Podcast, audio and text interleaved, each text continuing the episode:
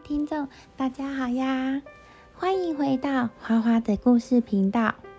根据世卫组织的资料显示，台湾十八岁以下的近视率达到八十五 percent，为世界第一高。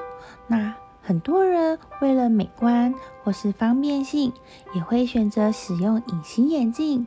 现在的隐形眼镜很轻巧，戴起来就是会比较的美丽。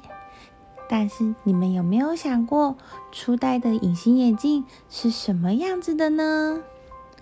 戴上初代的隐形眼镜，可是需要很大的勇气的呢。到底又是谁这么有才，竟然会想到把一个薄薄的东西戴在眼睛上呢？这位天才，你我都很熟，非常的熟悉，常常听到。百分之九十的人应该都听过他的大名，他就是达文西。今天我们就来说说这隐形眼镜的发明故事吧。关于隐形眼镜的概念，最早的描述人就是意大利著名的艺术家达文西。没错，就是那个达文西。达文西是一个非常善于想象的人。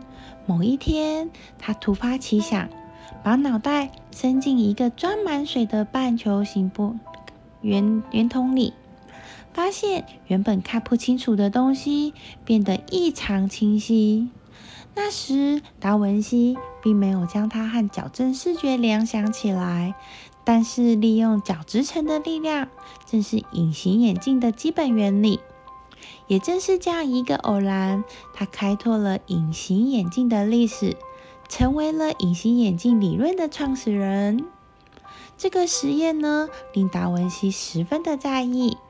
他很快迷上了这款将人的脑袋往水里按的实验，并做了很多相关的研究。在一五零八年，也写出了名为《眼球研究》的文章。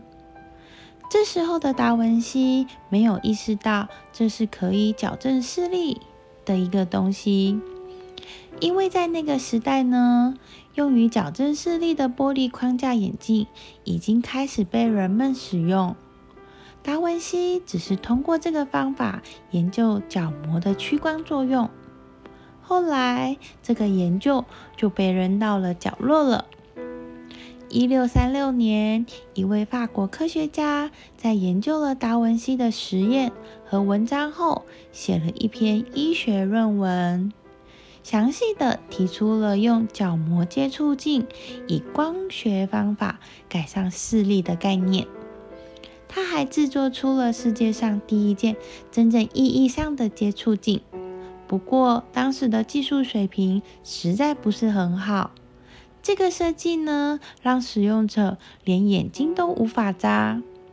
额外提一下，这位科学家正是创建了解析几何的伟大数学家笛卡尔。直到一八八七年，一位叫做穆勒的玻璃工人吹出了世界上第一副能够被佩戴到眼球上，并且使用者至少能够眨眼的隐形眼镜。对，没有听错，是玻璃。平常呢，我们的眼睛跑进一粒沙，就会痛得直流眼泪，何况是玻璃？玻璃的材质放进眼睛实在是太痛了，仅能维持半个小时，就得赶快卸下来。一九四八年，让隐形眼镜诞生的关键人物，就是美国的视光师凯文。他先是发觉隐形眼镜不必覆盖整个眼白，随后改变了隐形眼镜的生产原料，首次使用一种透明的塑料代替原先的玻璃材质，并将镜片的边缘抛光，使之更加瘦小。现在的隐形眼镜不仅轻巧，而且眨眼也不会移位，这都得益于凯文的发现。但是你知道，在一九八四年，这个隐形眼镜是怎么佩戴的吗？在当时呢，想要拥有一副隐形眼镜，可是得请专人来量身打造，而且制作过程以现代的眼光来看，可是非常的惊悚的。首先呢，要佩戴眼镜的人得先接受麻醉，接着将一杯粘性物质直接往他的眼球倒满满的。静待两分钟，让它塑成眼球的尺寸与形状后，再拔出来。接着把这个模型放上一片塑胶，用机器压出符合你眼球的形状，这才是初步的雏形。然后经过一连串抛光、打磨后，才完成为你量身定做的隐形眼镜。当时的隐形眼镜是覆盖一整个眼球，而非仅限于瞳孔与角膜。而且呢，因为材质透氧的问题，一次只能佩戴六到八个小时。想要戴整天的话，眼球可能会有窒息的问题。